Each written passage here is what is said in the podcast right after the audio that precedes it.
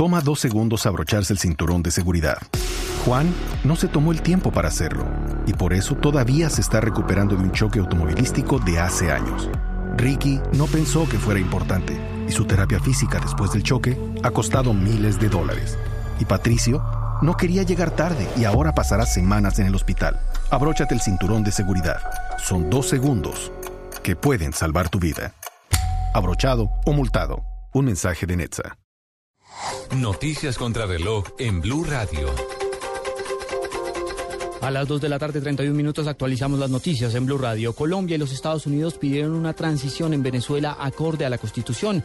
Así lo manifestaron la canciller María Ángela Holguín y su par de Estados Unidos, Hillary Clinton. Ambas pidieron este martes en Washington que una eventual transición política en Venezuela respete la Constitución. Así lo indicó la portavoz del Departamento de Estado, Victoria Nuland. La reconocida periodista y presentadora Oprah Winfrey confirmó que el exciclista Lance Armstrong confesó haber usado drogas para aumentar su rendimiento deportivo en la esperada entrevista que será transmitida este jueves. Oprah Winfrey aseguró que se había acordado mantener en secreto la revelación de Armstrong hasta tanto la entrevista saliera al aire.